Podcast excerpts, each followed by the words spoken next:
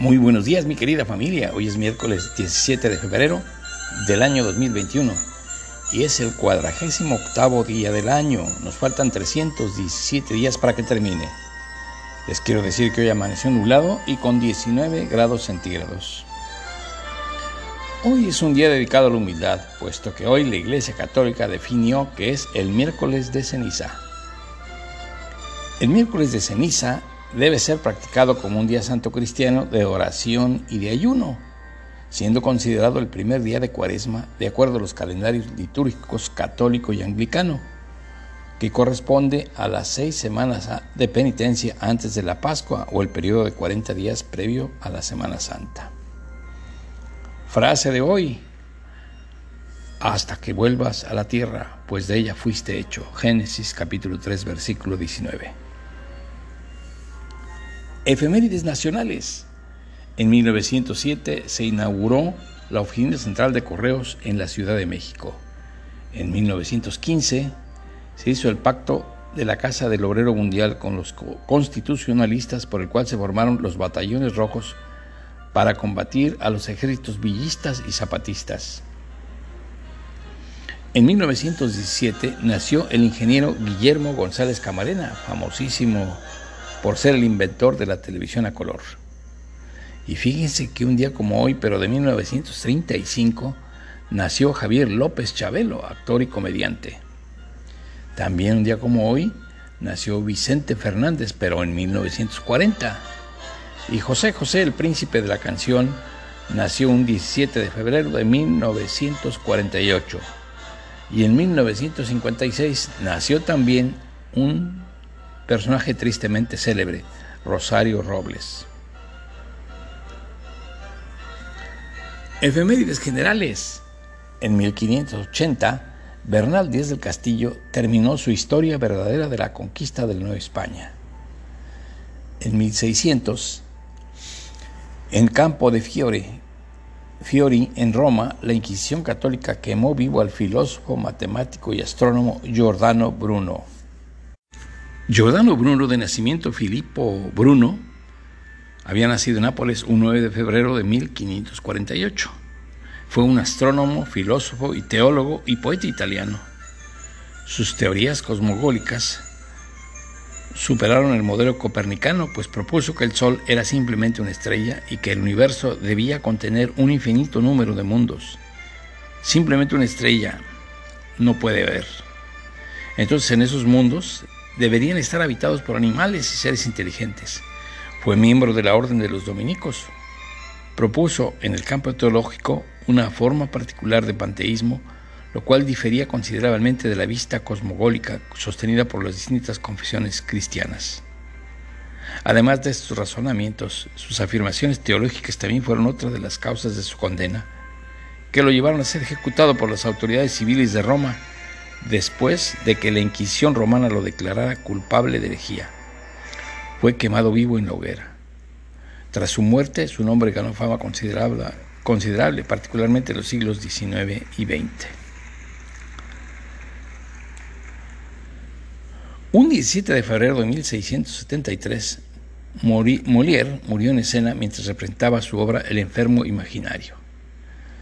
Este hombre, que se llamó Jean-Baptiste Poquelin, Nació un 15 de enero de 1622, pero murió un día como hoy de 1673.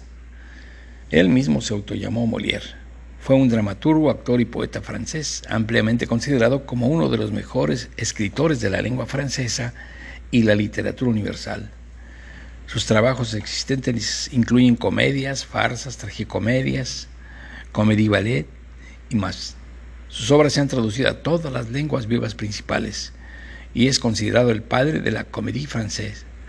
Sus trabajos se interpretan con más frecuencia que los de cualquier otro dramaturgo actual. Despiadado con la pedantería de los falsos sabios, la mentira de los médicos ignorantes, la pretenciosidad de los burgueses enriquecidos, Molière exalta a la juventud a la que quiere liberar de restricciones absurdas. Muy alejado de la devoción o del ascetismo, su papel de moralista termina en el mismo lugar en el que él lo definió.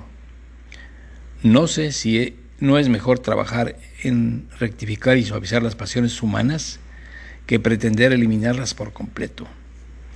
Y su principal objetivo fue el de hacer reír a la gente honrada. Puede decirse, por tanto, que hizo suya la divisa que aparecía sobre los teatritos ambulantes italianos a partir de los años eh, de 1600 con respecto a la comedia. Es decir, castiga riendo mores, corrige las costumbres riendo, tomada del poeta neolatino francés Jean de Santil. Generalmente en las representaciones del teatro se dice que trae mala suerte vestirse de verde en Francia, dado que Molière supuestamente habría sufrido el ataque estando en el teatro vestido de ese color. Pero esto es controvertido, aunque la superstición existe. Molière iba vestido entonces de color amaranto y cada país tiene su propio color prohibitivo en el teatro. En España es el amarillo, en Inglaterra el azul y en Italia es el morado. Batalló mucho Molière con las prohibiciones de la iglesia, de los nobles, de los que lo persiguieron. Fue un constante perseguido. Continuamos con nuestras efemérides. En 1772 Rusia y Prusia firmaron un convenio secreto para repartirse el reino de Polonia. Tú, este para ti, este para mí, tú la traes. En 1799 Agustín de Betancourt y Molina obtuvo de Carlos IV de España una real orden por la cual se aprobaba el proyecto de instalación de la telegrafía óptica en España. En 1810 Napoleón Bonaparte firmó un decreto en el que declara que Roma es la segunda capital del imperio. En 1837 Charles Darwin fue elegido miembro de la Sociedad Geográfica. El rey de Cerdeña, Carlos Alberto, concedió en 1848 la libertad de culto a los valdenses. Y en 1849, un 17 de febrero, se estrenó con éxito en el Teatro Apolo de Madrid la zarzuela La verbena de la paloma, con música de Tomás Bretón y el libreto de Ricardo de la Vega. Otro estreno también, pero en 1904, un 17 de febrero, en el Teatro de la Scala de Milán, ya como Puccini estrenó Madame Butterfly. En 1906, en una encíclica dirigida al clero y al pueblo francés, el Papa Pío X criticó con vehemencia la ley de separación entre el Estado y la Iglesia Católica. En 1907 en Italia tienen lugar manifestaciones anticlericales con motivo del aniversario del asesinato de Giordano Bruno, quemado vivo por la Inquisición en 1600. En 1913 en un teatro neoyorquino, Tomás Alba Edison presentó la primera prueba pública del cine sonoro consistente en un fonógrafo situado detrás de la pantalla. Y en 1963 nació Michael Jordan, baloncelista y geógrafo estadounidense. Se graduó de geógrafo en la universidad. Michael Jeffrey Jordan nació en Brooklyn y fue o es un exjugador de baloncesto estadounidense. En la actualidad es propietario del equipo del NBA, los Charlotte Hornets. Es considerado por la mayoría de aficionados y especialistas como el mejor jugador de baloncesto de todos los tiempos se retiró definitivamente en el año 2003 en el equipo de los Washington Wizards, tras haber hecho en dos ocasiones anteriores, en 1993 y 1999, después de haber jugado 13 temporadas en los Chicago Bulls. Ganó seis anillos con Chicago Bulls, promediando 30.1 puntos por partido en toda su carrera deportiva, el mayor promedio en la historia de la liga.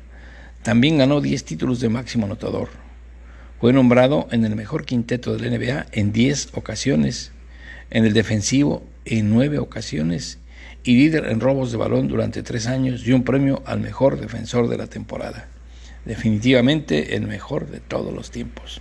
El santoral de hoy, San Alejo Balconieri, San Bonoso, San Constable, San Evermodo, San Fián, también Fián, San Fintán, San Furaldo, San Julián de Capadocia, San Pedro Yu Chun Yu, tú la traes, San Silvino de Ouchi, Ouki y San Teodoro de Bizancio.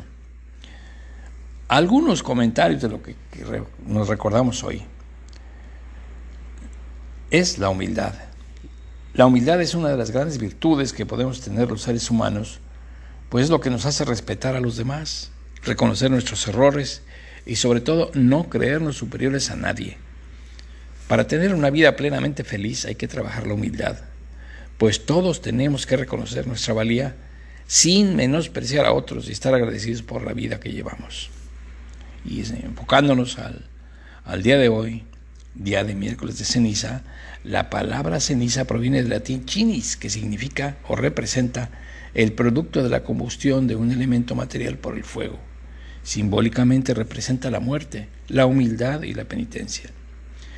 De acuerdo al libro de Génesis contemplado en la Biblia, la ceniza es considerada como un signo de humildad, representando el origen y el fin del ser humano. Dios formó al hombre con polvo de la tierra, dice el Génesis en su capítulo 2, versículo 7. ¿Qué es el miércoles de ceniza y por qué se celebra? El miércoles de ceniza marca el inicio de los 40 días de cuaresma en los que la Iglesia Católica convoca a los fieles a la conversión y a la preparación para vivir los misterios de la pasión, muerte y resurrección de Cristo en la Semana Santa. Es un 10 días más que el Ramadán, pero el Ramadán sí lo, sí lo siguen bien. El acto de imposición de las cenizas a los fieles y creyentes católicos es realizado por un sacerdote o un diácono en la misa al término de la humilía.